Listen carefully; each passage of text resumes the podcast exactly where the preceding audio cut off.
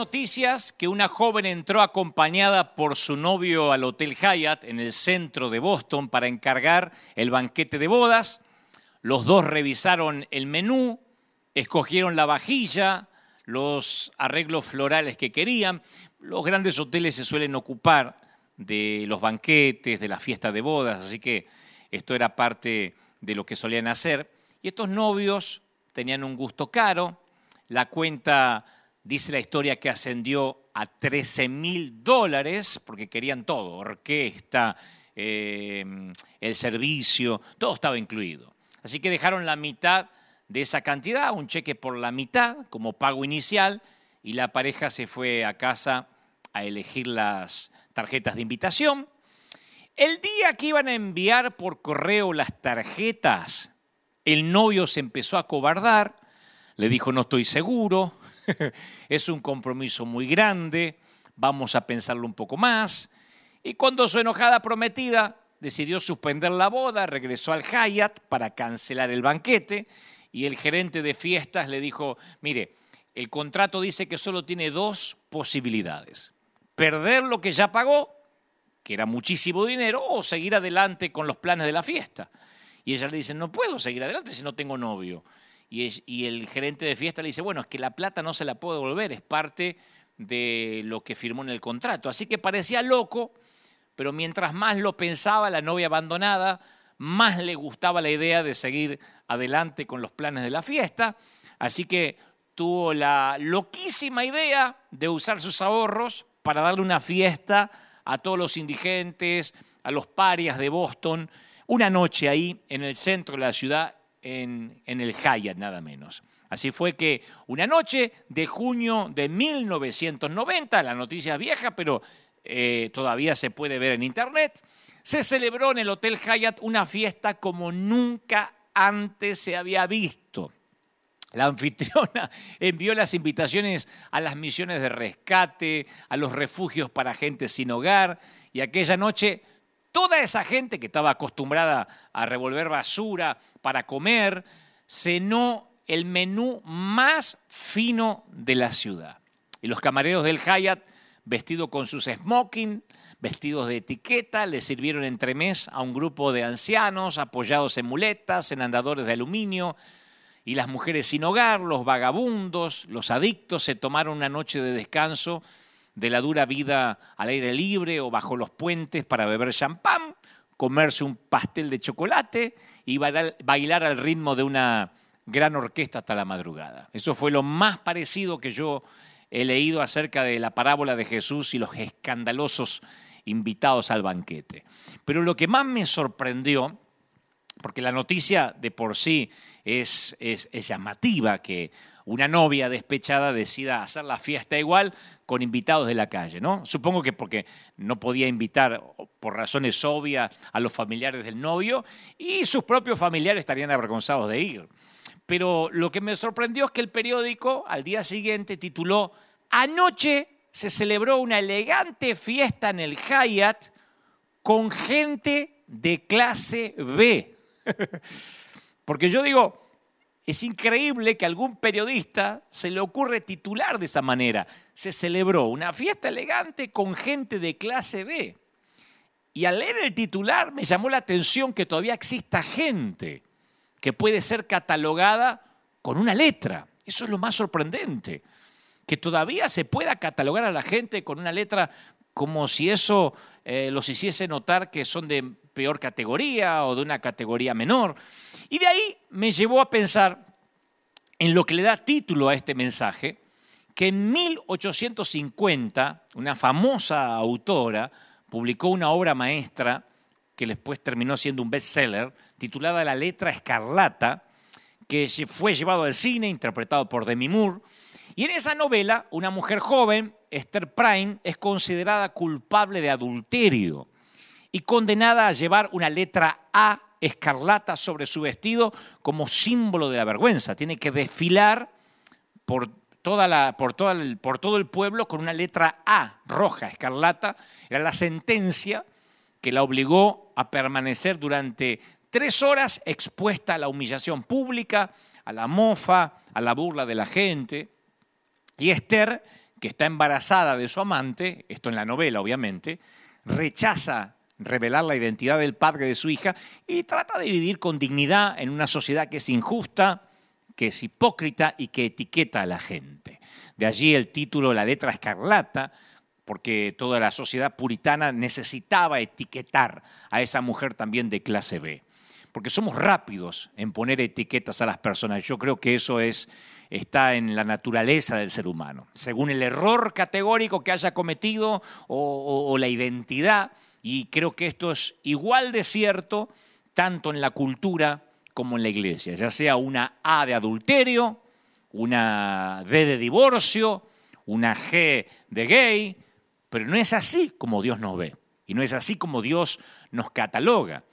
Dios nos quita, el Señor nos quita las mortajas de nuestro pecado y nos viste con ropa de salvación. Y nos da un nombre nuevo, nos da una nueva identidad, nos da un destino nuevo, Jesús nunca, si vemos las escrituras, nunca identificaba a la persona con su pecado, sino que él veía que ese pecado era algo ajeno a la persona que estaba viendo, algo que en realidad no le pertenecía y de lo cual la iba a liberar para devolverla a su verdadera personalidad. Y Jesús podía amar a los seres humanos porque los amaba atravesando esa capa de lodo. Pero la noción de que el Señor nos ama incondicionalmente, que, que llega a nosotros eh, sin costo alguno, sin condiciones, parece que va contra todos los instintos de la humanidad. Si vamos a ver el, sendero budista, la doctrina hindú del karma, el pacto judío, el código legal islámico, van a ver que todas las religiones, o vamos a ver que todas las religiones ofrecen una manera de ganarse la aprobación o en todo caso de ganarse la salvación conforme el Dios de cada religión. Es solo el cristianismo que se atreve a hacer del amor de Dios algo incondicional, algo escandaloso. Y como el Señor era conocedor de la resistencia que nosotros ofrecemos por naturaleza a la gracia, Jesús hablaba mucho de la gracia. No en una forma literal, porque él descubrió un mundo repleto de la gracia de Dios y decía que el sol sale para todos, donde el sol sale sobre los buenos, sobre los malos.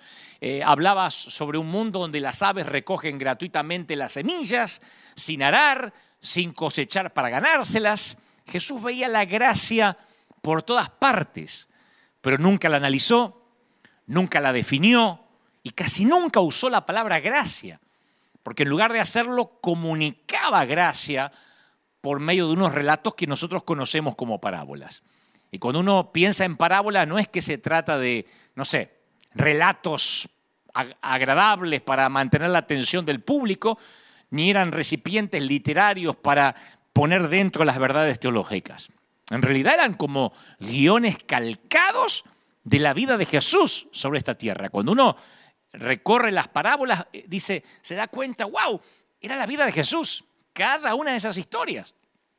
Él era el pastor que dejó la seguridad del redil para salir a la noche oscura y peligrosa del exterior.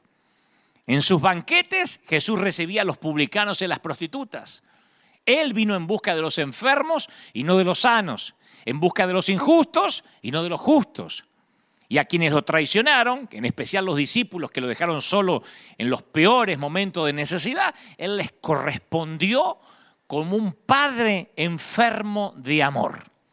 Y cuando yo veo esos relatos, digo, qué distintos que son esos relatos a las ideas que yo tenía de chiquito sobre Dios. Porque yo sí me enseñaron un Dios que perdonaba, pero a regañadientes. Después de hacerte sufrir un poco, después que el penitente sufría un poco, Dios te regalaba el perdón. Entonces yo fui creciendo, pensaba esta semana, fui creciendo con, conociendo a un Dios como una figura distante, amenazadora, que prefería más el temor y el respeto antes que al amor. En cambio, Jesús habla de un padre que se humilla en público al salir corriendo para abrazar a un hijo que ha derrochado la mitad de la fortuna familiar, el caso del hijo pródigo. Y no, y no lo sermonea ese padre con solemnidad al hijo, espero que hayas aprendido la lección, mocoso. No, en lugar de eso, Jesús habla que tiene júbilo, que el Padre está, está enfermo de amor y lleno de alegría. Este mi hijo muerto era y revivió, se perdió y ahora fue hallado. Y después añade unas palabras llenas de alegría y comenzaron a regocijarse. Entonces cuando uno ve las historias y las parábolas del Señor, uno se da cuenta que los brazos de Dios siempre estuvieron, están y seguirán estando extendidos. Somos nosotros los que nos apartamos de Él. Pero aún así nos cuesta creerlo, nos cuesta aceptarlo. Un ama de casa dando saltos de alegría porque encontró una moneda perdida no es lo que me viene a la mente de manera natural cuando pienso en Dios. Y sin embargo, esa es la imagen en la que insistió Jesús. Y si vamos a ver los relatos, al fin y al cabo, el relato del hijo pródigo aparece en un conjunto de tres relatos de Jesús. La oveja perdida, la moneda perdida, el hijo perdido, y todos tienen una misma idea. Todos subrayan la sensación de pérdida por parte del que ha perdido algo y lo hace notar y termina con la, la emoción del encuentro, con una escena de júbilo. Lo encontré, Toda esa historia es de un padre o de una persona o de, eh, de, una mamá, de un papá que perdió algo y lo encuentra. Jesús está diciendo, ¿quieren saber cómo se siente uno cuando es Dios? Bueno, cuando uno de estos humanos me presta atención, me parece como que recuperé la posición más valiosa. Y aunque parezca extraño recuperar algo, a veces puede emocionarte más que descubrirlo por primera vez. Hace unos días estas, hace un par de semanas yo estaba escribiendo un mensaje en la computadora que además me sirve para un nuevo libro de, un contrato que tengo firmado hace tiempo y tengo que entregar. Y me emociono en escribir y cuando está fluyendo y escribo y escribo en Word, me olvido de grabar y de pronto la pantalla se frizó, se congeló y ya no podía recuperar el archivo. Apretaba todo y aparte como no soy muy bueno en, tecnología ni en computación, empiezo a apretar todos los botones de manera histérica y la friso más todavía. Así que me, me pedía a la computadora que la reinicie, pero si yo la reiniciaba perdía todo, todo lo que había escrito por horas. Así que yo estaba inconsolable, porque ¿dónde pensaba, dónde voy a encontrar energía para comenzar de nuevo? Me había pasado meses puliendo y mejorando cada palabra y esa mañana había trabajado toda la mañana. Así que yo estaba seguro que si perdía eso, iba a tener que volver a escribir y nunca iba a encontrar las mismas palabras. Entonces llamo a Brian y comienzo a tocar botones. Le digo, mira, no puedo, no puedo salir de acá. Entonces él empieza a teclear, de algún modo se metió en los algoritmos, recuperó el archivo. no sé cómo lo hizo, pero yo quería abrazarlo, besarlo, porque créeme, sentí mucho más gozo por los capítulos que aparecieron de vuelta que toda la alegría que había sentido mientras los escribía. Así que yo me imagino lo que debe sentir el hacedor del universo cuando recupera un miembro más de su familia. Dicho esto en palabras de Jesús, él dijo así, os digo que hay gozo delante de los ángeles de Dios por un pecador que se arrepiente. Y nosotros nos vamos perdiendo eso, como que, bueno, sí, como que el Señor es un encuestador cósmico, se perdieron tres, se salvaron cuatro. No, Él tiene gozo por uno. Dios es el Señor soberano del universo, pero por medio de su Hijo se vuelve tan accesible como cualquier papá cariñoso. Si el reino de Dios tuviera un, no sé, un cartel en la entrada que dijera no se admite gente con letras escarlatas, ninguno de nosotros entraría. Nadie. Entonces, ¿qué hizo Jesús? Vino para demostrar que un Dios perfecto, que un Dios santo, recibe las peticiones de ayuda de una viuda con dos blancas, de un centurión romano, de un miserable publicano, de un ladrón en una cruz. El tema es que lamentablemente, como un vino fino que se derrama en una jarra llena de agua, el mensaje de gracia, ese puro que trajo Jesús, queda diluido en la vasija de agua de la iglesia. El apóstol Juan escribió, dice que la ley fue dada por medio de Moisés, pero la gracia y la verdad vinieron por medio de Jesucristo. Y yo creo que los cristianos hemos gastado cantidades de energía, de tiempo, de recursos a lo largo de los años, debatiendo, decretando doctrinas, eh, eh, mirando las leyes.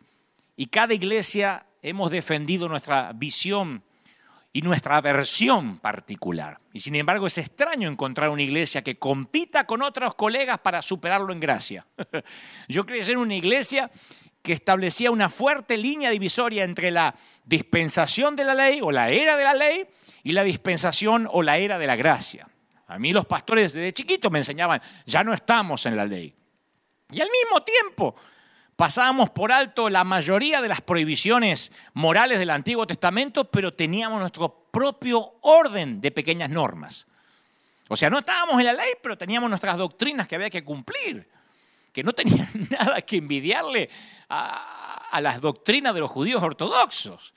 Desde el fútbol, la vestimenta, la música, lo que se podía y lo que no se podía ver televisión en el tiempo que alguien nos dijo, bueno, ahora pueden ver televisión, porque en un tiempo fue el cajón del diablo y había que tirarlo literalmente al río.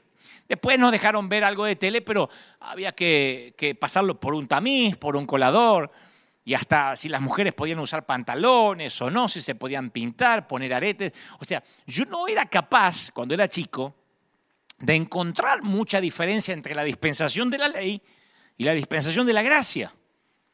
Hace poco una, una mujer divorciada me contó que estaba en la iglesia con su hija de 15 años y se acercó la esposa del pastor, no voy a decir qué iglesia, pero es en algún lugar del mundo, y la esposa del pastor, que hasta ese momento nunca, ni la había saludado, ni la había hablado nunca, se acercó y le dijo delante de su, de su hija, yo escuché que usted se está divorciando. Lo que no puedo entender es que si usted ama a Jesús, y su esposo también ama a Jesús, no entiendo por qué se están divorciando, por qué están separando lo que dio junto. Y dice, la, señora dice, mire, la esposa del pastor nunca me había hablado en la vida y era la primera vez que se acerca es para exhortarme delante de mi propia hija. Y esta mujer me terminó diciendo, dice, lo doloroso Dante de todo esto es que mi esposo y yo es verdad, amamos a Jesús, nuestro matrimonio está destruido y sin esperanza de restauración por algunas cuestiones que no vienen al caso.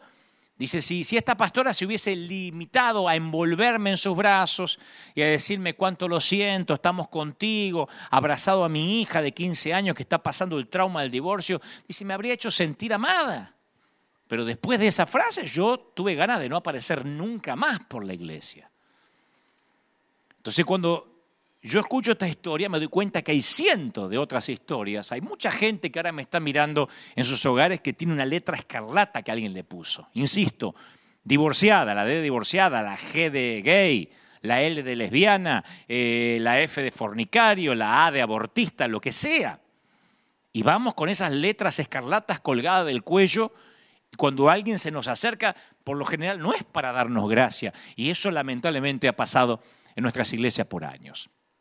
Entonces estos años cuando yo doy entrevistas, siempre le pregunto, especialmente si el entrevistador eh, no es cristiano o es una entrevista de carácter secular, yo siempre le suelo preguntar, ya sea al productor o si tengo confianza con el periodista, le suelo preguntar antes de salir al aire, si yo te digo las palabras cristiano evangélico, ¿qué te viene a la mente? Y cuando me contesta siempre me dicen, son los activistas en contra del aborto, otros me dicen los enemigos de los derechos de los homosexuales, eh, otros dicen los que conocen un poco más, ah, ustedes los evangélicos que se atacan en las redes con toda clase de adjetivos, de improperios. Ni una vez, ni una sola vez, y tengo años de dar entrevista, alguien inconverso me dio una descripción que relacionara a la iglesia con la gracia. Nunca, ni una sola vez alguien me dijo, ah, ustedes son los que dan misericordia, los que perdonan, ni una sola vez. Entonces es evidente que no es el aroma que despiden los cristianos en el mundo, que estamos despidiendo.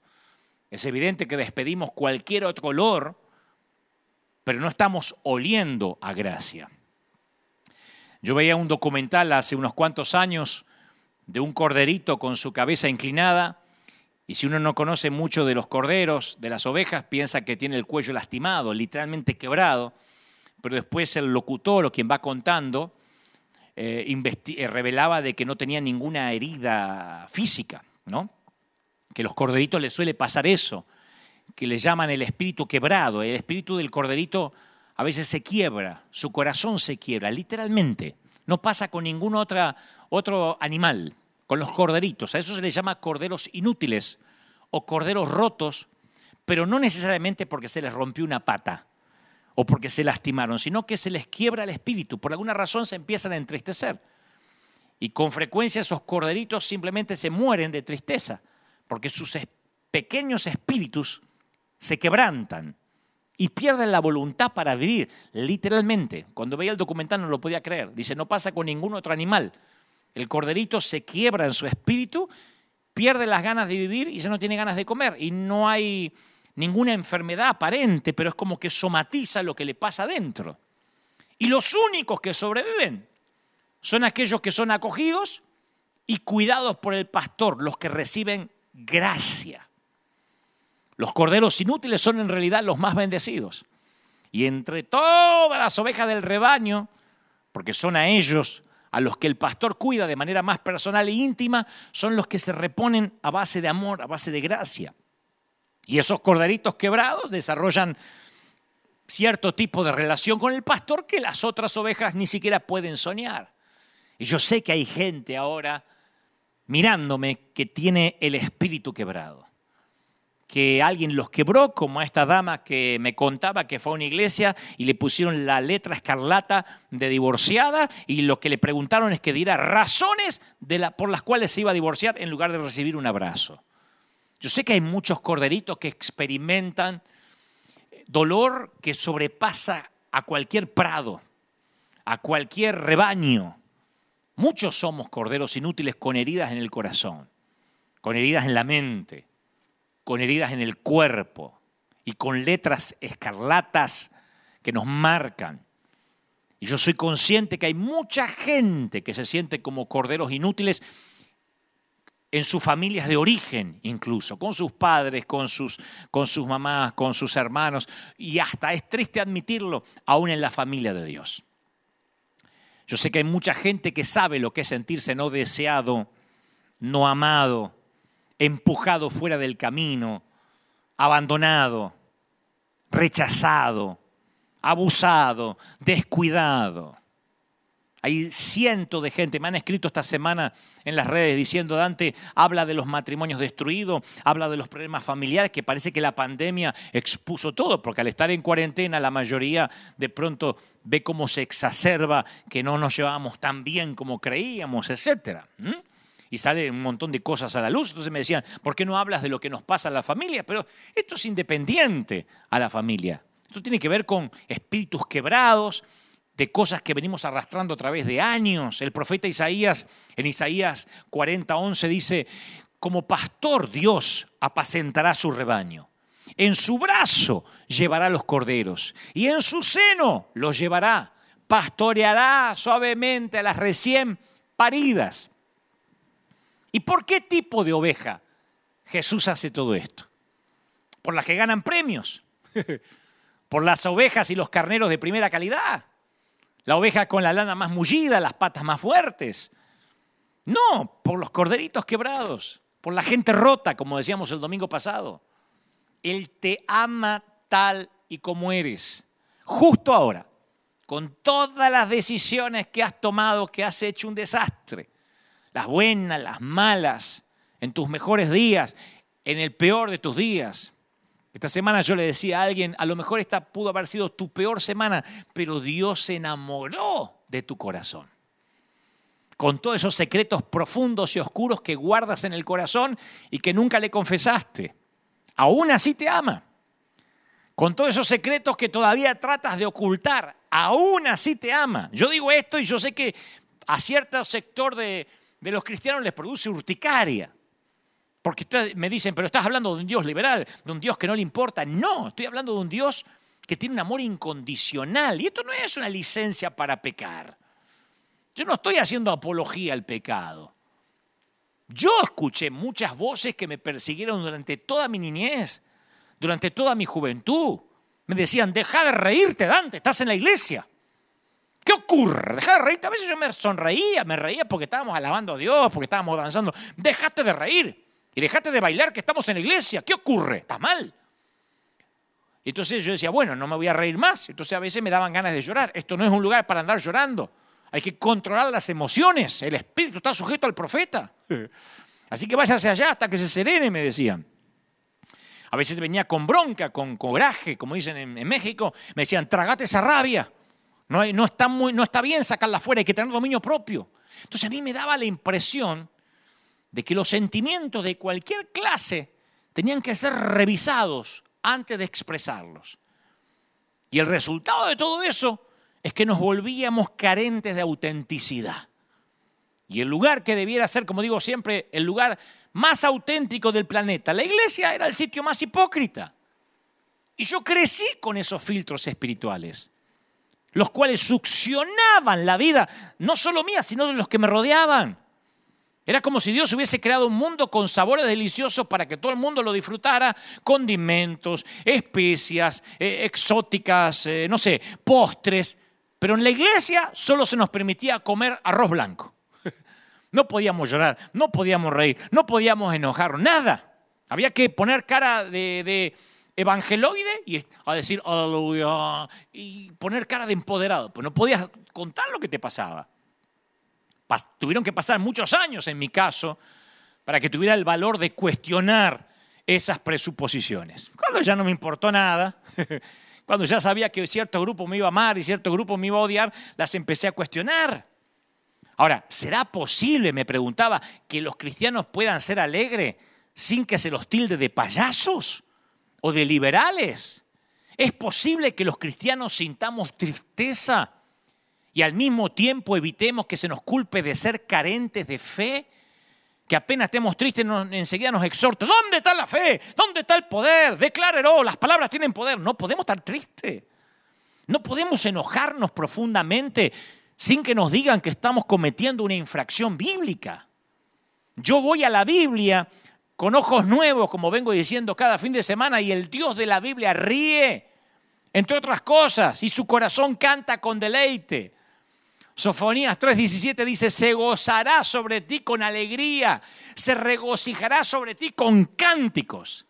O sea que Dios está mirando a su pueblo y hay momentos donde te mira y no puede hacer otra cosa que ponerse a cantar y a reír.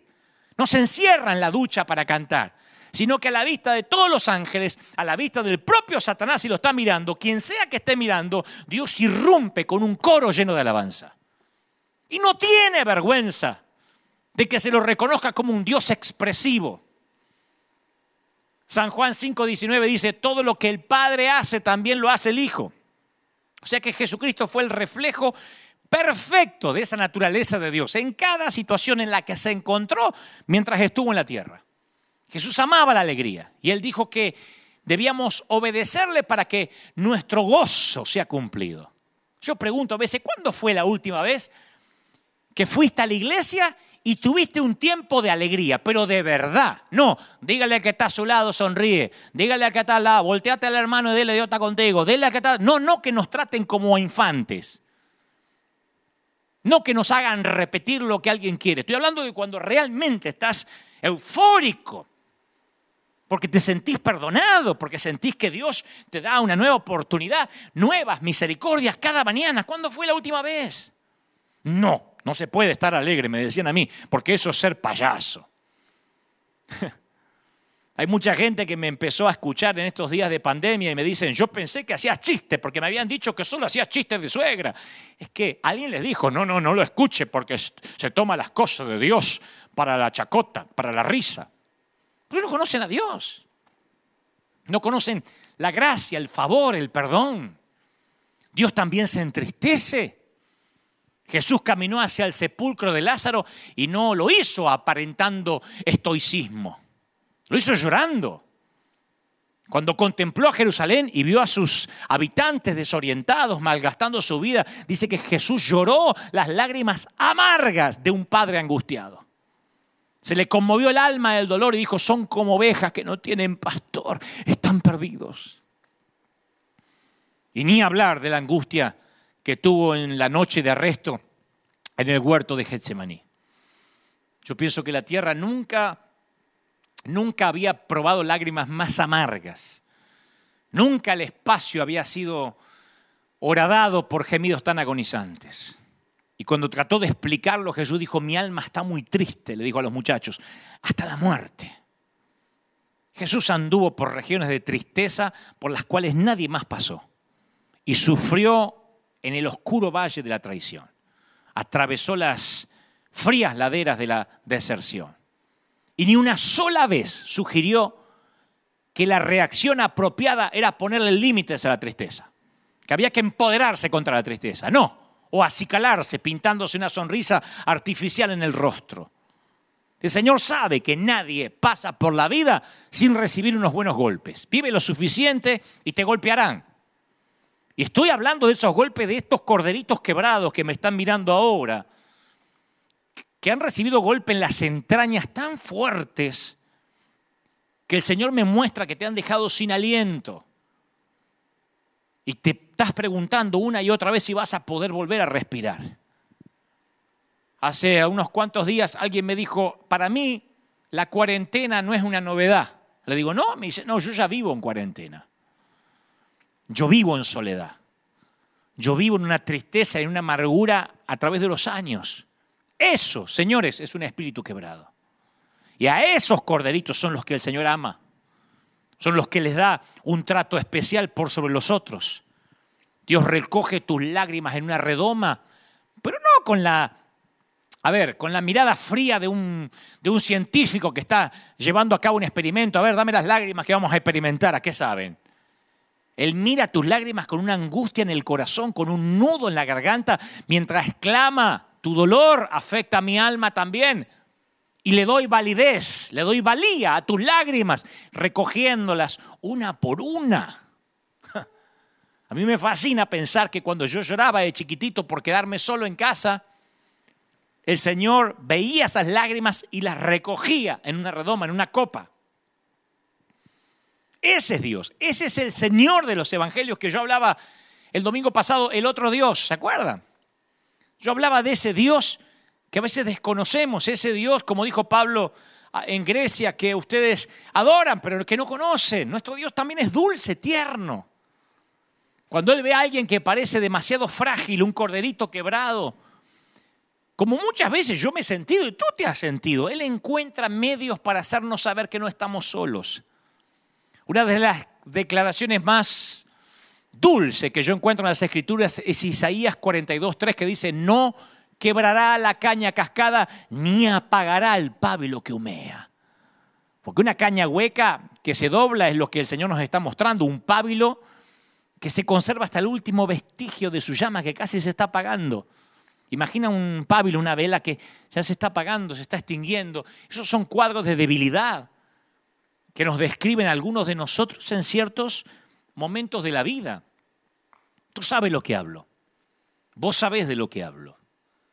Un movimiento equivocado y la caña termina quebrada o la llama extinguida. Un mal comentario de la esposa del pastor que le dice, ¿y por qué se va a divorciar si usted ama a Dios y él también ama a Dios? Como si que los dos amaran a Dios necesariamente te va a eximir de un divorcio. Pero llega Dios ve a los más frágiles de su pueblo balanceándose al borde de la desesperación y ¿qué hace?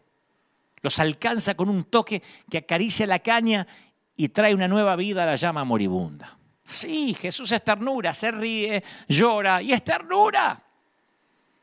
Pocas cosas frustraron a, a los discípulos de Jesús como ver la dulzura que él tenía. Porque el mismo hombre que había demostrado una ira justa al desalojar el templo de los mercaderes, los confundió cuando mostró dulzura y ternura hacia ese molesto grupo de niños. Una cosa era no espantarlos, pero era necesario que se detuviera y se pusiera a jugar con ellos. Tenía que alzarlos, ponerlos sobre su regazo. Eso como que no le cerraba eh, en lo que es ah, la imagen de un Mesías, o por lo menos el Mesías que ellos esperaban. Y los leprosos una, era, una cosa era saludarlos, sanarlos con una palabra a lo lejos, pero Jesús se tuvo que detener, tocarlos y lo que es peor, abrazarlos. Yo conté que en aquella época a los leprosos se le tenía tanto miedo que el solo pensamiento de tocar a un leproso hacía que alguien vomitara. La lepra se come las extremidades dedo a dedo, pedazo a pedazo. Levítico 14 prescribe un estricto tratamiento si se encontraba la lepra en una casa. Primero, obviamente, se sacaba el leproso y se lo sacaba fuera de la ciudad. Y después la casa tenía que ser derribada, ladrillo a ladrillo, madera a madera, piedra a piedra, todo lo que había ahí tenía que ser llevado fuera. Si había quienes sabían el significado de ostracismo, de culpabilidad, eran los leprosos, los parias sociales de aquellos días.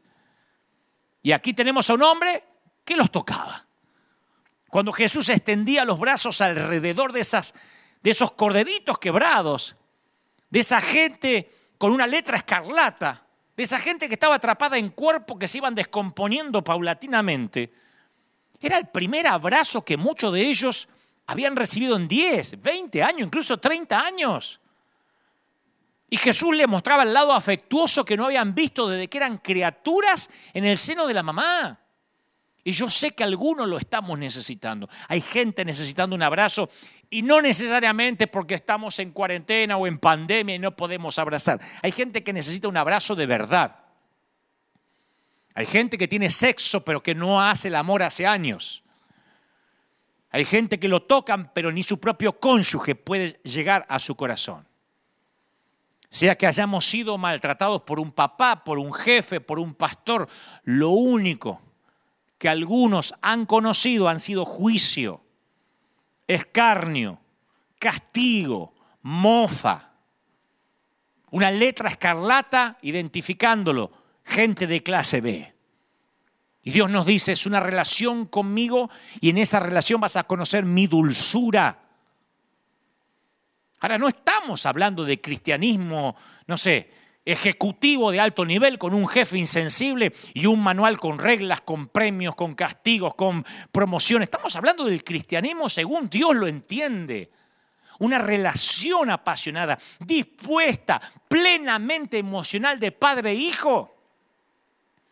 Y en este cristianismo no solo violamos una regla cuando pecamos, sino que desgarramos el corazón de Dios.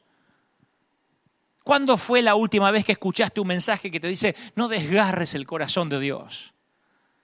No solo nos salimos de la sana doctrina, sino que violamos una relación, traicionamos una confianza. Lo peor que te puede decir un amigo es, no traiciones mi confianza. Porque ahí es cuando no solo desobedecemos, sino que deshonramos a un amigo íntimo. ¿Se dan cuenta que cambia la cosa cuando no solo cometemos una infracción, sino que alzamos el puño a alguien que derramó su sangre y se dejó clavar sus manos para salvarnos. Algunos necesitan ahora admitir, soy como una caña cascada, soy una llama vacilante.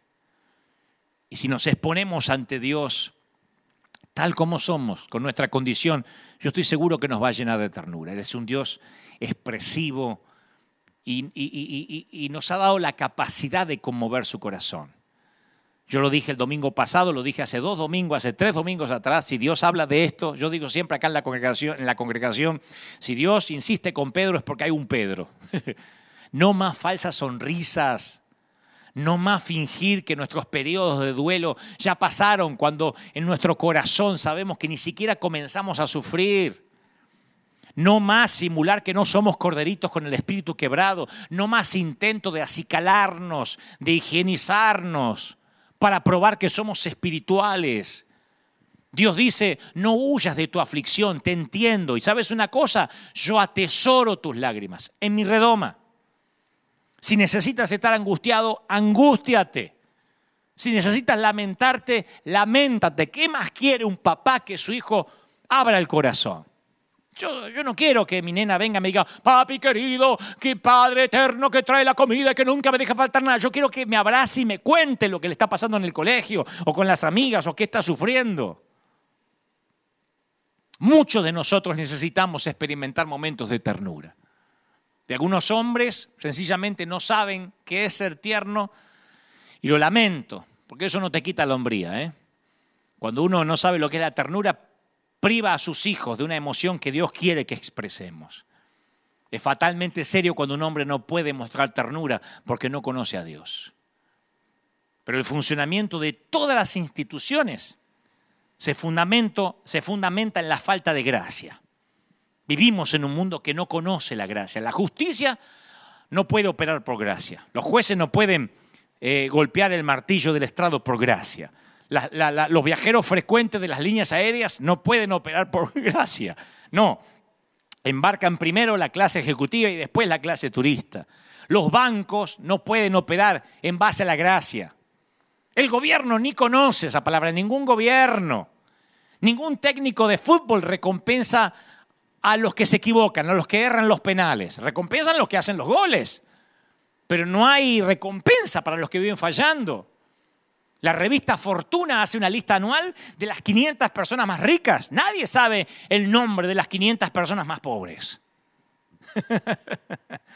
Porque vivimos en un mundo que no conoce la gracia. Por eso en la iglesia nos cuesta tanto. Hay un cuento que revela la necesidad de gracia. Un cuento cortito. Un padre español decide reconciliarse con su hijo que se ha marchado de, a Madrid. Y entonces, lleno de remordimiento, el padre saca un anuncio en el periódico y dice, pues Paco, encuéntrame en el Hotel Montana martes al mediodía. Todo perdonado, papá. Y lo publica en el periódico, porque dije, seguramente mi hijo va a leer el periódico. Todo perdonado, Paco, encuéntrame en el hotel, papá. Y como Paco es un nombre o un sobrenombre muy común en España, cuando el padre llega al hotel, encuentra a 800 jóvenes llamados Paco, todos que están esperando a su papá. Esto habla de que hay una necesidad, urge gracia. Yo pienso que si dijera, cuando abramos el templo, cuando pase la pandemia, Solo el corderito que esté con el espíritu quebrado, venga a darme un abrazo. Yo pienso que aquí habría miles diciendo, yo soy ese corderito. Hay una frase usada tanto por Pedro como por Pablo, que con los años a mí se me convirtió una de las imágenes favoritas del Nuevo Testamento. Ellos hablan de administrar, o una palabra que me gusta aún más, dispensar la gracia de Dios. Ambos apóstoles dicen, hay que, somos dispensadores de la gracia. ¿Saben lo que es un dispensador? A mí me trae a la mente uno de aquellos atomizadores que usaba mi mamá, que lo llamaba dispenser. No sé si lo, llamaba, lo mal llamaba así o realmente se eran, dispensadores, pero era más bien un atomizador, que era una perilla de goma, ya no se usa más, y entonces mi mamá decía, y salían disparadas pequeñas gotas de perfume por los agujeritos finitos del otro extremo. Yo me acuerdo que ella agarraba así y se ponía perfume. Y unas cuantas gotas bastaban para todo el cuerpo. Y si apretaba esa gomita varias veces, cambiaba la atmósfera del cuarto. Uno sabía que mamá se acababa de perfumar. Yo pienso que así debería funcionar la gracia, me parece. No transforma el mundo entero, no llena de aroma a toda la sociedad, pero sí enriquece la atmósfera. Ahora, me preocupa que la imagen de los cristianos que prevalece haya cambiado del atomizador de perfume a otro rociador diferente, el que se usa para los exterminadores de insectos. a diferencia de mi mamá que se perfumaba y cambiaba la atmósfera del cuarto, decimos, ahí va una cucaracha, y rociamos raid. Allá va otra mancha del mal, allá va una divorciada, un abortista, le tiramos ray. Eso es lo que a mí me ha sorprendido a través de los años, que algunos cristianos han asumido el papel de exterminadores morales en una sociedad que, claro, está, está infestada de maldad, pero muchos se han puesto en exterminadores. En el enfoque tomado por Jesús, cuando Él llega y dice, habéis escuchado o habéis visto o habéis aprendido con Moisés, más yo digo, yo no veo que él abolió las leyes. Al contrario, yo veo un cumplimiento de las leyes del Antiguo Testamento. Dios había santificado la creación separando lo sagrado de lo profano, lo puro de lo impuro, y Jesús no anula este principio de santificación, sino que cambia la fuente. Él dice, nosotros mismos podemos ser agentes de la santidad de Dios, puesto que Dios ahora habita en nosotros. Entonces, en medio de un mundo impuro, podemos caminar como lo hizo Jesús, buscando formas de ser fuentes de sanidad, como el atomizador de mi mamá, perfumando la sociedad. Los enfermos y tullidos no son para nosotros puntos de contaminación, sino depósitos de misericordia divina. Nosotros somos llamados a extenderles esa misericordia, a ser portadores, dispensadores de la gracia, no evitadores del contagio.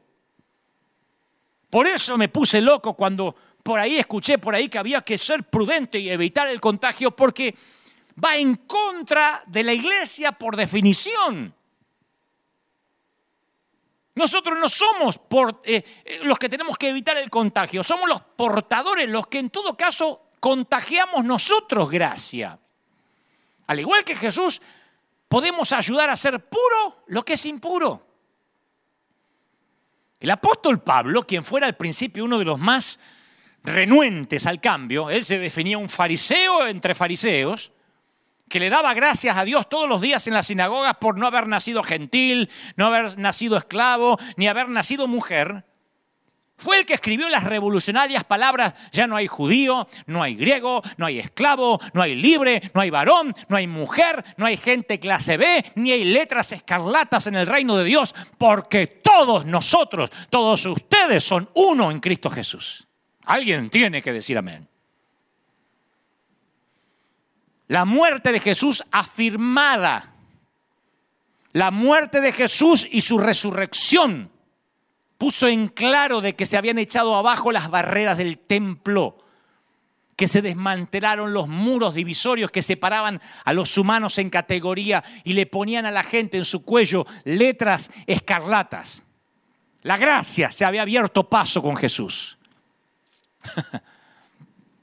En uno de los últimos actos anteriores a su muerte, Jesús perdonó a un ladrón que pendía de una cruz, sabiendo bien que ese ladrón se había convertido movido por el miedo. El ladrón nunca iba a estudiar la Biblia, nunca iba a leer la Torá, nunca iba a asistir a una sinagoga, a una iglesia, nunca iba a restituir lo que robó. Lo único que dijo es Jesús, recuérdame, corderito quebrado un corderito quebrado, mucho antes de que le quebraran las piernas, ya tenía quebrado el espíritu el ladrón. Jesús, acuérdate de mí. Y Jesús le promete en el mismo instante algo que escandalizaría a cualquier iglesia hoy. Hoy mismo estarás conmigo en el paraíso. ¿Cómo? ¿Y el curso de bautismo? ¿Y la célula? ¿Y el pasar al altar y repetir? A mí me han dicho, no veo que hayas hecho la oración del penitente, no sirvió el mensaje. ¿Y la lectura bíblica? Porque yo en estos mensajes menciono un montón de pasajes bíblicos y sin embargo escriben, pero no veo que la leas de la palabra. Bueno, agradezcan que tengo la Biblia en papel, la mayoría tienen iPad. Por lo menos soy antiguo. Así que creo que debo calificar para la senda antigua, porque todavía no uso, no me gusta leer la Biblia de un iPad. Pero es, esto de perdonar al ladrón en el mismo momento que se lo pide es un suceso que nos recuerda que la gracia no depende de lo que nosotros hayamos hecho por Dios, sino de lo que Él hace por nosotros. Pregúntenle a cualquier persona, ¿qué hay que hacer para llegar al cielo? Entren a cualquier iglesia, un desafío. Ahora no se puede entrar a ningún templo. Cuando se pueda, entren en un desafío y pregúntenle qué, a cualquier evangélico, a cualquiera que sale, ¿qué hay que hacer para ir al cielo? Lo primero que les va a decir es guardar la santidad. Algún otro te va a decir, bueno, guardar la santidad, pagar los diezmos, eh, no dejar de congregarse, te va a dar una lista. Y todos los relatos de Jesús en los evangelios contradicen esa respuesta. Todo lo que hay que hacer es gritar, auxilio. Acuérdate. La gracia es nosotros pidiendo auxilio, no mostrando lo que hacemos.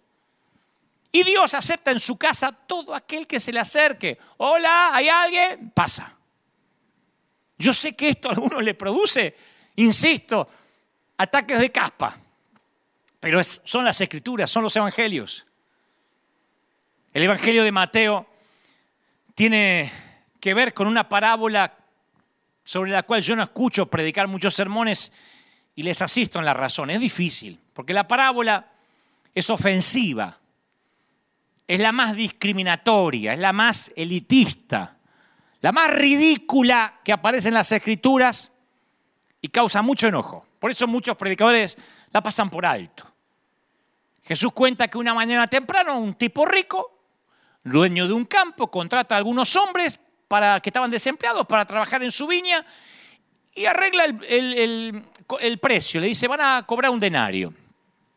Pasa el día, contrata más trabajadores y les promete ser justo en la paga. Contrata trabajadores a las 9 de la mañana, al mediodía, a las 3 y tan tarde como las 5 de la tarde. 5 de la tarde encuentra desocupados. ¿Quieren venir a trabajar?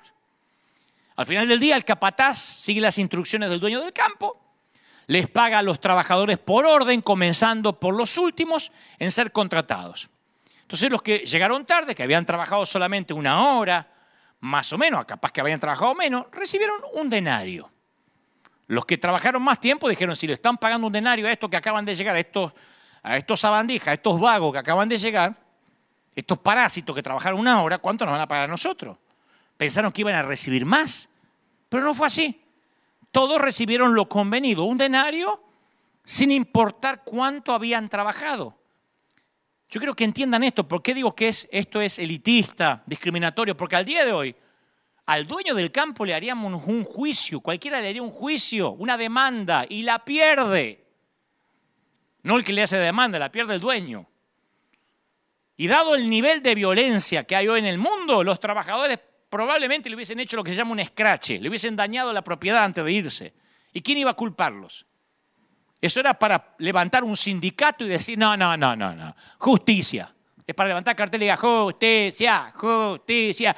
¿Quién de nosotros no se solidarizaría? Me saco la papa de la boca. Con una persona que trabajó ocho horas y recibió lo mismo que alguien que trabajó una hora. No es justo. Seamos sinceros. Este tipo estaría fuera de tono en el mundo moderno o dentro de una sociedad democrática en cuanto a eso. Porque la gente civilizada, señores, no se comporta de esa manera. Nosotros creemos en la igualdad, en la justicia, en el derecho a recibir una paga equitativa, aleluya. Tenemos leyes que nos protegen de empleadores arbitrarios como ese tipo. Caprichosos, injustos, como el tipo, el tipo que Jesús elige en la parábola. Pero ¿saben lo que es más perturbador todavía? Es la explicación que Jesús da de esa parábola. Él dice que el reino de Dios es como eso. ¿Qué? Ey, ey, ey, espera un minuto. Como decía un famoso personaje de una serie, ¿de qué estás hablando, Willis? ¿Cómo que el reino de los cielos como esto? Si hay una constante eterna, un atributo de Dios al que podemos confiar de manera inequívoca es la justicia de Dios. ¿Cuántas veces hemos escuchado, Señor, reclamamos tu justicia? Dios es el eterno monitor de justicia, ¿no es cierto?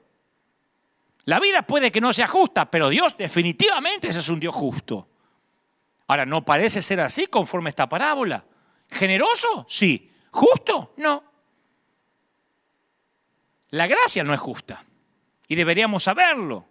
Los que predicamos, los que estamos en el reino de Dios, ya es hora que lo sepamos. Jesús nos advirtió suficientemente, dijo los últimos serán primeros, tú tienes que morir para vivir. Está claro que el amor de Jesús es más que radical, es arbitrario, causa perplejidad, es chocante, es ofensivo. Y ninguno de nosotros quiere admitirlo.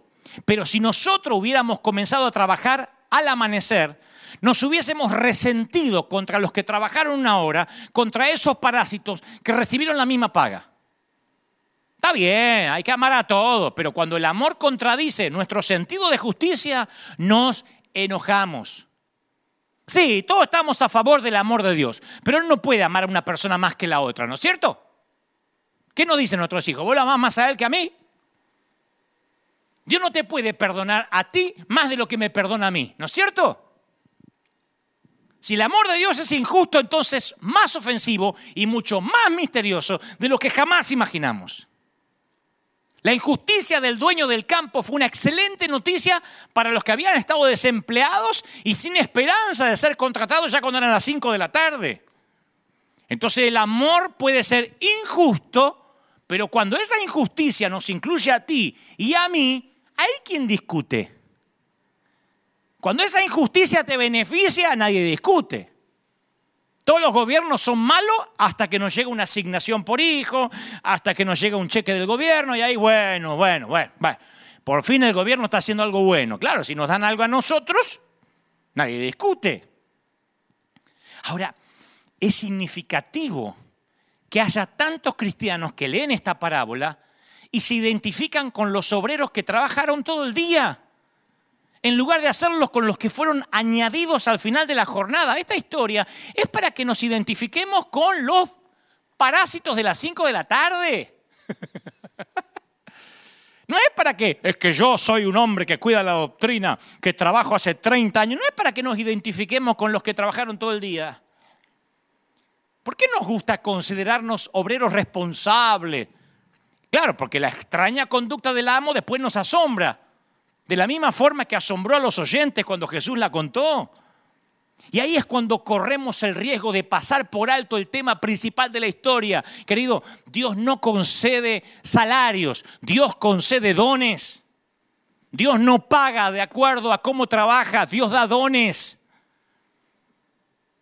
A ninguno de nosotros se le paga conforme a sus méritos, porque ninguno de nosotros se acerca siquiera a la posibilidad de satisfacer las exigencias de Dios para una vida perfecta. Si se nos pagara con justicia, todos terminaríamos sin paga y en el infierno. Hace un tiempo fui a ver la obra Amadeus, que en latín significa amado por Dios. Una magnífica obra que presenta un compositor del siglo XVII tratando de comprender la mente de Dios, ¿no? Y el devoto Antonio Salieri tiene el deseo de crear una música inmortal de alabanza, pero no tiene la actitud, no tiene el don. Y entonces Salieri se pone furioso de que Dios derramó un don en abundancia sobre este genio musical como no existió nadie jamás. Derramó un don sobre este travieso adolescente llamado Amadeus Mozart. Y el autor de Amadeus se pregunta por qué Dios premia a un chiquillo malcriado que no lo merece. ¿Por qué Dios escogió a Jacob, el conspirador, por encima de Esaú, el cumplidor? ¿Por qué Dios le concede poderes sobrenaturales de fuerza a un delincuente como Mozart, llamado Sansón? ¿Por qué preparar a David, un simple pastorcito, para que fuera rey de Israel? ¿Por qué darle una sabiduría sublime a un tipo como Salomón, fruto de un matrimonio del rey con una mujer con letra escarlata. en cada una de las historias del Antiguo Testamento retumba semi escondido como una esmeralda el escándalo de la gracia. Hasta que finalmente en las parábolas de Jesús, Jesús saca el conejo de la galera y brota y cambia la forma del paisaje moral. La gracia no es cuestión de terminar último o primero, no tiene que ver con cuentas. Las recibimos como un don de Dios y no como algo que ganamos, realidad que Jesús dejó clara con la respuesta del amo, amigo, yo no te estoy haciendo agravio, le dijo al que, a mí me van a pagar más o me van a pagar lo mismo que estos últimos. Yo no te estoy haciendo agravio, ¿no conviniste conmigo un denario? ¿Y cuánto te pagué, macho? ¿Cuánto te pagué, che? Toma lo que es tuyo y anda. Si yo le quiero dar a este último lo mismo que a vos, ¿cuál es tu problema? ¿No me es lícito hacer lo que quiero con lo mío? ¿Qué me venía a contar la costilla? Ahora yo tengo que pedirte consejo a vos, ¿qué es lo que tengo que pagar a mis empleados? ¿O me tenés envidia porque yo soy un tipo bueno? Salieri, ¿sentís envidia porque fui generoso con Mozart? Saúl, ¿tenés envidia porque soy generoso con David? ¿Y ustedes, fariseos, sienten envidia porque yo le abro la puerta a los gentiles? porque acepto la confesión de último minuto de un ladrón y lo recibo en el paraíso en el mismo día. Protestan porque yo dejé al rebaño obediente para ir en buscar a los extraviados. Protestan porque le sirvo un ternero engordado al canalla del hijo pródigo en vez del hermano que siempre se portó bien. ¿Están protestando de verdad por eso? quieren sentarse en mi mesa ejecutiva y decir a quién van a bendecir y a quién no, lo siento. Ustedes no administran la gracia. Pedro trató de tratar de trató o intentó administrar la gracia. Dijo, a ver si consigo la fórmula matemática. Dijo, ¿cuántas veces voy a perdonar a mi hermano? Aleluya. ¿Cuántas veces un hermano que peque contra mí? Dijo, ahora le doy una que Jesús se cae así de nalgas. ¡Pac! Hasta Sácame la foto, ponerlo en Instagram. Hasta siete. Estaba tratando de quedar bien, porque los rabinos de sus tiempos habían sugerido que hasta tres era el número de máximo que se podía esperar que uno perdonara.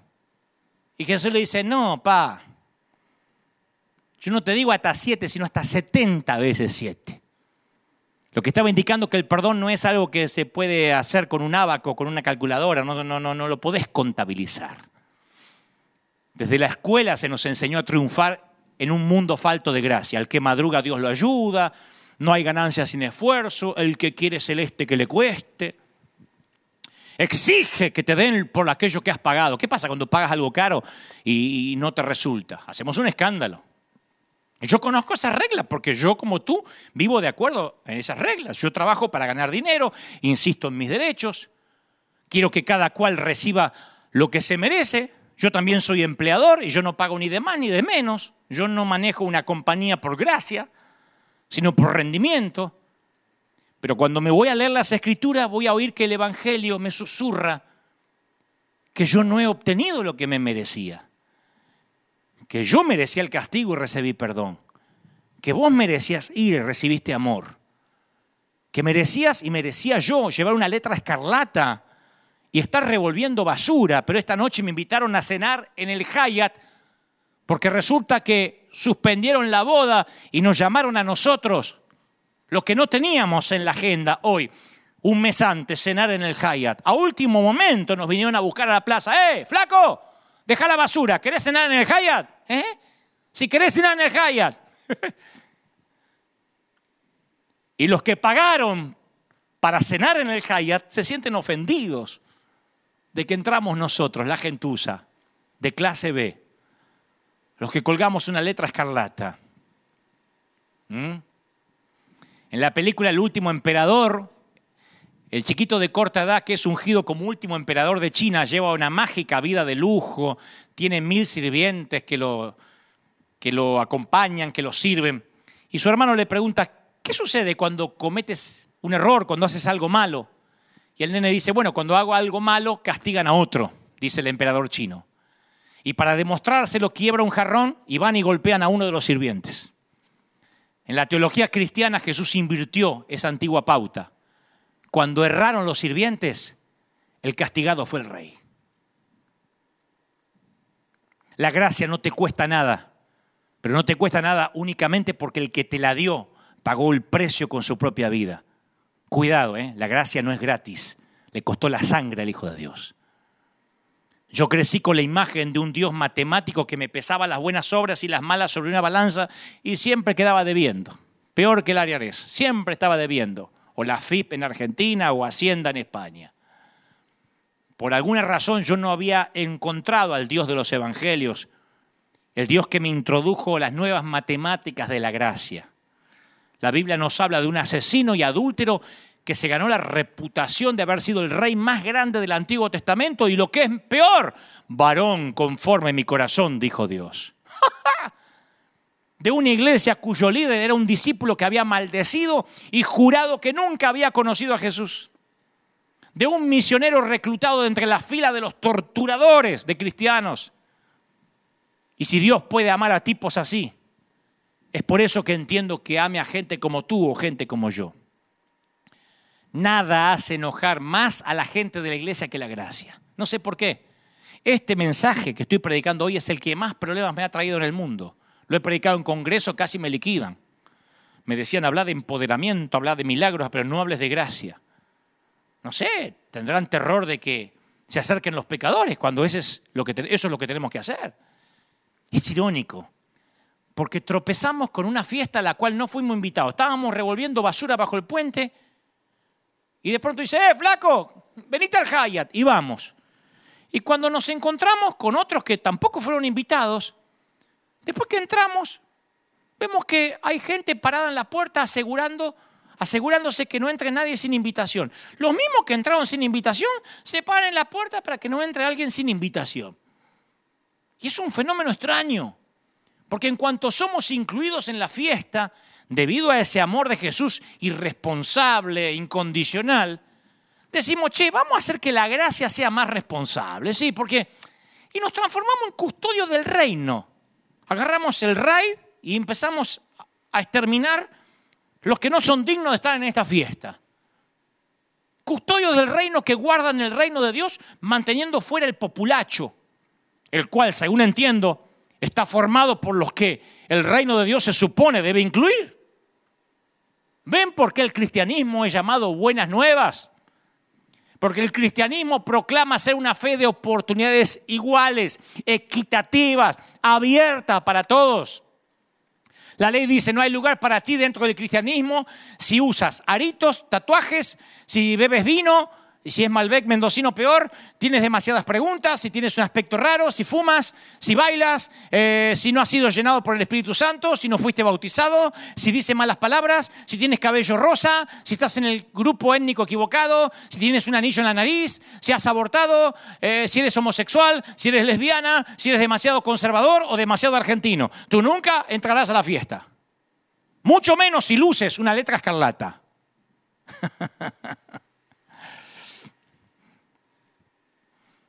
La iglesia siempre tiene custodios. Y a mí me fascina este tiempo que estoy empezando a querer, aunque extraño un horror a la congregación, como supongo, espero yo también, me estén extrañando. Pero me fascina porque puedo llegar a gente que a lo mejor no tenía acceso a este tipo de mensaje. Y estaban condenados a creer de que nunca se iban a poder quitar la letra escarlata. Yo te conté que cuando tenía unos 5 o 6 años, antes de 1975, escuché a mis padres discutir y me enteré siendo un chiquito que papá decía que yo era el culpable del cáncer de mamá. Lo escuché en una conversación, yo ya conté esto. Mi papá estaba borracho, intentó quitarse la vida, pero en un momento dijo por culpa del chiquito, por culpa del chiquito, el chiquito era yo. Y eso sí lo entendí, lo asimilé que si yo no hubiese estado ahí, mamá no estaba enferma. Ecuación sencilla. Así que ese día, sin querer, me pusieron una letra escarlata, una C. Que dudo si es C de culpable o C de cáncer. Pero yo estaba condenado a portar una C por el resto de mi vida. Y mi madre, que estaba muy enferma, empezó a ir a quimioterapia teníamos un tema, un problema. Mi hermano tenía que ir al, colegio, no se podía ocupar de mí, así que mi papá tenía que ir a trabajar, a la carpintería, no podía faltar. Y mi madre tenía que ir a quimioterapia. Mi hermano podía acompañarla las veces que podía, que no coincidía con su horario escolar. Si coincidía con su horario escolar, no sé cómo se las arreglaría mamá. La cosa es que ella me pidió que yo me quedara solo. Una locura, hoy sería motivo de denuncia. La casa era chiquitita, en Billinghurst, San Martín. Pero me decía Dantecito, yo quiero que te quedes porque mamá tiene que hacer un trámite en el hospital. Yo no sabía que iba a sesiones de quimio. a pesar de que su cabello se le empezó a caer y estaba envuelta en un pañuelo, yo no sabía, pero yo sabía que ella iba al hospital porque estaba muy enferma. Yo tenía terror de quedarme solo en casa. Así que me prendí a la tele, que en ese entonces a esa hora no transmitían, la televisión argentina empezaba a transmitir creo que 12 del mediodía una con un noticiero. Antes había lo que se llamaba señal de ajuste. Y entonces estaba ahí la televisión en una señal de ajuste con unos colores grises. y, y, era como sentirme acompañado. No iba al baño en las 3, 4 horas porque el baño estaba para el fondo de la casa. La casa no era grande, pero para el fondo y estaba frente a una habitación que estaba oscura y yo tenía miedo, nene de 4 o 5 años. Así que voy a contar esto que es sordido, pero orinaba en el jardín. Yo le pedí a mamá, bueno, me quedo, pero si tengo ganas de orinar, voy a orinar aquí en el jardín, de este lado de la libustrina, del libustre, para que no me vieran los vecinos. Mamá aceptó, me dijo, ok, pero solo número uno, ¿eh? Sí, sí, sí, sí. Así que yo iba a orinar ahí para no tener que ir al baño del fondo, porque estaba solo y me quedaba horas sentado en la sillita. Entonces, me acuerdo que le dije a mamá, mamá, ¿Vos creés que Dios sí quería que yo naciera? Y ella dijo con muy buen tino, ella dijo, mira, Dios no solo quería que naciera, sino que el día que te destapes, el día que, que Dios te empiece a usar, te vas a sorprender. Vas a entender por qué naciste, por qué te tuve que tener. Mira, si vos te quedás eh, en casa, mientras que yo voy al hospital, yo te voy a traer un regalo cada vez que venga del hospital. Quiero que nos ubiquemos en tiempo y espacio. No es como ahora que vas a cualquier lado y le compras un juguetito, que vas al kiosco y te compras un juguetito y cualquiera podría acceder a un juguetito aunque sea barato. En ese entonces, los que tienen mi edad saben que te compren algo era Navidad, ni en los cumpleaños me han comprado cosas. Era Navidad de tanto en tanto algún tío que te regalaba un calzón, un par de calcetines, un par de medias. Pero mi mamá me dijo, cada vez que yo vaya al hospital te voy a traer un regalo. Y cada regalo de esto significa cuánto te ama Dios. Sí, porque papá dijo que yo soy el culpable. No, tu papá te trata así porque fue criado a la antigua. Mamá trataba de disculpar al viejo, ¿no? Él fue criado a la antigua. Aparte, tu papá toma. Fue antes de que conociéramos a Cristo. Pero vos crees que Dios me ama. Créeme que a Dios le caes muy bien. Y entonces, cada vez que venía mamá, esto los va a sorprender, cada vez que venía mamá, me traía uno de estos regalos que yo conservo hasta la fecha. cada vez que venía del hospital, ustedes dicen, no puede ser que los tengas todavía. Sí, estos datan de 1968. Como verán, el pobre cerdito le faltan las manos. a Goofy esto lo tengo de que yo tenía cuatro años, nada más por lo que mamá me dijo. Cada regalo significa cuánto te ama Dios. Estos muñequitos resistieron mudanzas, que mis hijos me lo pidieran y nunca se los dejé ver, eh, nunca se los dejé tocar, solamente ver de lejos como si fueran el santo grial. Miren este Bambi. no puedo creer que esté mostrando esto. Ah, esto cada uno de estos fue una sesión de quimioterapia de mi mamá. Cada uno de estos, de estos muñecos. Y finalmente también me trajo este autito, porque yo soñaba con un auto de policía, había una serie muy famosa llamada Sheriff Lobo, y ella me compró este autito en la última sesión de quimioterapia. Después de esto, el Señor llegaría un primero de mayo de 1975 a la casa de los Gebel y juntos conoceríamos al Señor y mamá se sanaría de cáncer. Este autito dice aquí abajo, no lo va a tomar la cámara, pero dice acá abajo 1970. Por ahí está el número, a ver si lo puedo encontrar. 1970, que es cuando, fíjense, o sea que, no, 1900, perdón, 1974, ok, 1974. O sea, todavía conservo esto, Ustedes dirán, ¿puede ser que un hombre de casi 52 años conserve los juguetitos? Sí, porque obviamente para mí no tienen el mismo valor que tenían cuando yo tenía 5 o 6 años, pero para mí fue un símbolo. Son las piedras a la orilla de las aguas que se abrieron. Para mí es el recuerdo de la gracia de Dios. Porque fue cuando aprendí a no llorar en la soledad. Fue cuando aprendí a quedarme solo hasta que mamá regresara. Y fundamentalmente fue cuando con sabiduría mi madre logró quitar la letra escarlata de mi cuello. Nunca más me volví a sentir culpable por el cáncer de mamá, por haber nacido. Y de a poco fui entendiendo que tenía un propósito. Debo ser el único hombre en la historia que conserva los juguetes. Algunos juguetes de cuando tenía 4 o 5 años de edad. Y los muestro, a la iglesia ya se lo había mostrado alguna vez, porque, insisto, simbolizan la gracia de Dios en mi vida. Simbolizan que aun cuando era un niño, el Señor quitó la letra escarlata y me dijo, no culpable. En todo caso, me puso la G de gracia. ¿Mm? Si le hubiesen preguntado al apóstol Juan, ¿cuál es la identidad de tu vida? Yo estoy seguro que Juan no habría dicho, bueno, eh, soy uno de sus discípulos, un apóstol, un evangelista, el autor de uno de los cuatro eh, evangelios. Él hubiese dicho, ¿yo? Yo soy ese al que ama a Jesús. Yo decía lo mismo. Yo a Dios le caigo bien, mamá. Mi mamá decía, sí, a Dios le caes muy bien. Me ha mantenido hasta hoy, ¿eh? La vieja ya está bailando con el Señor, porque le encantaba bailar, le encantaba actuar, así que debe estar encantada de bailar con el Señor. Pero hasta el día de hoy me han mantenido esas palabras. A Dios le caes muy bien. Yo digo como Juan, yo soy ese al que ama a Jesús. Le caigo bien. La gracia es el catalizador que convierte la culpabilidad en gratitud. Un acto de gracia puede cambiar el peor movimiento y convertirlo en el momento decisivo en la vida de alguien.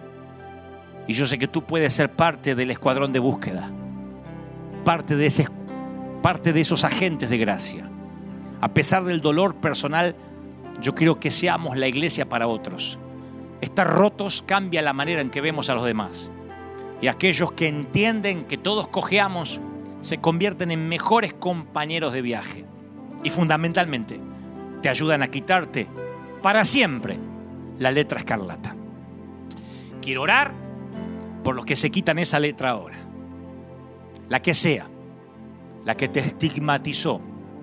En mi caso, unos pequeños juguetitos me recordaron de que yo era valioso. Fue la manera que un niño entendiera que Dios me amaba, que mamá me amaba, que a pesar de que salía débil de las sesiones de quimioterapia se las arreglaba para parar quién sabe en dónde y comprar estas baratijas que para mí eran el regalo más caro que un niño podía recibir. No sé si las compraba antes de la quimio o después. Pero me gustaría, me gusta, me gusta pensar que si el Señor, que es el único que puede correr el velo entre los vivos y los muertos, le permite saber a mi mamá que todavía los conservo como testimonio, está bueno porque me hace sentir de que lo conservé como un símbolo de la gracia. Tal vez tú no tengas algo que puedas palpar, pero a partir de ahora puedes guardar esta grabación esto que está en la cápsula del tiempo, que ya no me pertenece, estas palabras que fueron soltadas y decir, este es el día. El 4 de, el 5 de julio, perdón, el 5 de julio es el día donde el Señor me quitó la letra escarlata. El 5 de julio es el día donde mi vida dio un giro de 180 grados. Yo quiero orar por los que la vida les ha quebrado el espíritu y son esos corderitos inútiles con el cuello caído que no tienen ganas de vivir. Di conmigo, Señor Jesús, entra en mi corazón. Anota mi nombre en el libro de la vida. Repite esto, por favor, repite esto. Acuérdate de mí cuando vengas en tu reino. Te pido que repitas eso porque obviamente ya sabe la respuesta, ¿no? El Señor te dice, estarás conmigo en el paraíso. Porque si no te permitiera entrar a ti, entonces tendríamos que disculparnos con ese ladrón que entró. Todos podemos acceder. No hay carteles que digan no permitimos gente de clase B. Entra en mi corazón. Dile al Señor, entra en mi corazón. Amén y amén. Voy a orar por todos aquellos que están viéndome de distintas partes del mundo, de países remotos. Yo quiero orar por todos aquellos que han entendido este mensaje. He hablado a tu intelecto como cada fin de semana, pero yo he orado para que mientras que yo hable tu intelecto, el Espíritu Santo llegue donde yo no puedo llegar, a tu corazón, a lo más profundo de tu ser. Oro para que el Espíritu Santo sople de los cuatro vientos, de las cuatro esquinas del mundo, sople sobre ti la gracia, que se te revele ese Cristo de los evangelios, ese otro Dios que la gente rota no conoce. Oro para que la gracia divina venga sobre ti. Yo sé que alguien necesita escuchar esto. Yo sé que hay gente quebrada, lastimada, que ahora mismo el Espíritu Santo me está diciendo, yo los estoy sanando, yo los estoy levantando. El Señor me dice que te diga, no tengas temor, yo te voy a revivir. Y esa, y esa llama que se estaba por apagar, esa caña que estaba por quebrarse. Dice el Señor, tus días no terminan, no te rindas, no bajes los brazos, no te entregues, porque yo peleo por ti, porque yo te amo incondicionalmente. Veo al Señor correr hacia ti, como el Padre cuando ve al Hijo pródigo y no hay reclamos, no hay un te lo dije, simplemente te abraza y dice, hay regocijo, hay fiesta, hay fiesta de gracia, es la gracia abriéndose paso en el mundo. Es la gracia abriéndose paso en, en, medio de la iglesia. A los que tenían letras escarlatas, a los que trataron de humillarlos, a los que le dijeron por años, nunca lo vas a lograr, nunca vas a salir adelante. El Espíritu Santo me dice que te diga, he aquí yo te perdoné. Todas las cosas son hechas nuevas. A donde estés, en tu casa, en tu hogar. Te podrías poner de pie. Vamos, que vamos a terminar juntos. Iglesia amada, ya nos vamos. Pero antes quiero que te pongas de pie. Quiero que tomes a tu familia de la mano. Que digas, nada nos va a detener. No hay pandemia. No hay COVID-19. No hay virus que pueda ir contra el amor de Dios. Ni lo ancho, ni lo profundo, ni lo presente, ni lo porvenir, ni el cielo, ni la tierra. Nada te separará del amor de Dios. Y aquí nadie arrebata lo que están en mi mano, dice el Señor todo espíritu de legalismo, todo espíritu que ha dañado a las personas. El Señor me muestra que hay gente tan quebrada, gente tan dañada, gente que dice, sabes, la vida me ha tratado tan mal que mi espíritu ya no puede sonreír, que ya no tengo ganas de reír. Y el Señor me dice, llora lo que tengas que llorar. Vamos, haz tu luto, pero será la última vez que derrames lágrimas por esa letra escarlata. Se terminó, se terminó el dolor, se terminó el pesar, se terminó la maldición, se corta todo lo que te cargaba, todo lo que arrastrabas del pasado, toda herida, ahora se corta en el nombre del Señor de las multitudes. Yo sé que algo está ocurriendo en la atmósfera, en el norte, en el sur, en el este, en el oeste. Estoy orando por toda América, por Europa, Asia, África, Oceanía. Oro especialmente por Argentina. Argentina, no te entregues. Argentina, no te rindas, dice el Señor. Yo sé que muchos ni siquiera en este momento se sienten representados.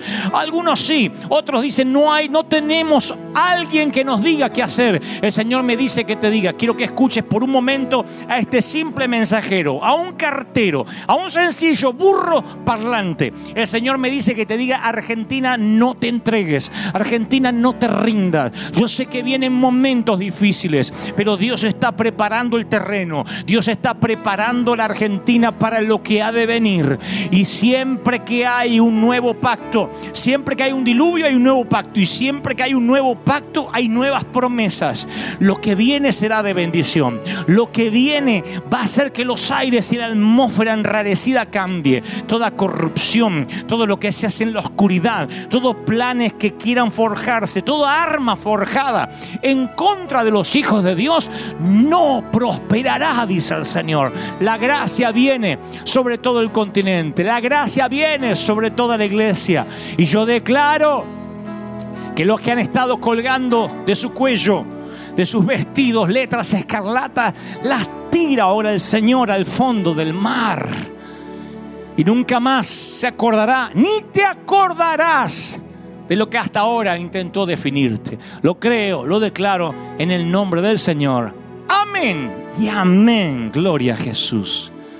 Aleluya. Escuadrón del ejército de Dios.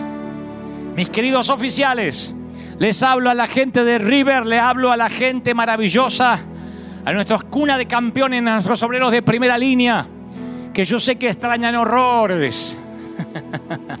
y yo sé que están orando y clamando, yo sé que sí. Nosotros también oramos por ustedes, los bendecimos. Gracias por ser fieles, gracias. Gracias a esta iglesia maravillosa podemos ayudar a África, la India, América. Nos conocen como un río generoso, un río que no se detiene, porque esta iglesia es gracia, porque esta iglesia no es que, que aceptamos que vivan en pecado y así los dejamos, no, el Espíritu Santo los cambia y donde abundó el pecado sobreabundó la gracia. Así que yo estoy feliz de que esta gente rota hoy sea el centro de atención de tanta gente en todo el mundo. Te bendigo. Le hablo a la gente de River, a los maestros de escuela dominical, a nuestros sugieres, a nuestros consejeros, a la gente de seguridad, a la gente que atiende la librería. Les estoy hablando a la gente del coro, a los músicos, a los voluntarios, cada uno que sirve, cada uno, cada uno de los que sirven aquí en River, no aflojen. Los que se congregan, no bajen los brazos. Yo sé que este tiempo va a terminar, tiene fecha de caducidad pero Dios está utilizando este tiempo para que lleguemos a miles. Me dicen que hay cientos de miles en YouTube, en Facebook y en nuestra página web. O sea que el número que estás viendo es solo de, la plataforma en la que estás mirando, pero hay cientos de dispositivos conectados en los diversos canales. Gracias, porque este 5 de julio ha sido histórico para tu vida, para mi vida y para la vida de cientos gente rota que está del otro lado. Que Dios te bendiga, que haga resplandecer su rostro sobre ti. Si esto no cambia, estaremos aquí el fin de semana que viene hasta tanto Dios nos diga. Pero recuerden, todos o nadie, somos el escuadrón de resistencia. Abriremos el templo cuando puedan venir ancianos, niños, enfermos, infectados, porque ese es el Evangelio. Algunos dicen, ¿por qué no lo abrís igual? Bueno, porque inmediatamente Apenas lo abramos, el gobernador de California estaría dispuesto a clausurarnos en menos de cinco minutos. Y no queremos que eso suceda, así que nos piden que abramos con restricciones y no lo vamos a hacer con restricciones porque la iglesia no puede restringir. O todos o nadie, seguiremos bendiciendo de esta forma hasta que podamos abrir. Repito esto porque siempre hay gente nueva que se suma. Que Dios te bendiga. Hasta la próxima. Que tengas un fin de semana glorioso y nosotros nos volvemos a ver aquí. Te dejo con la placa final para conectarte y para sembrar en este río que no se detiene más. Chao, que Dios te bendiga. Hasta la próxima.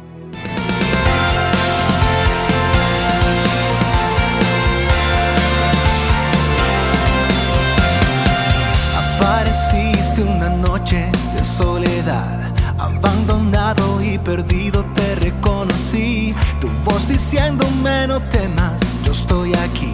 El Padre me envió por ti y me curaste las heridas, me sanaste mi Jesús.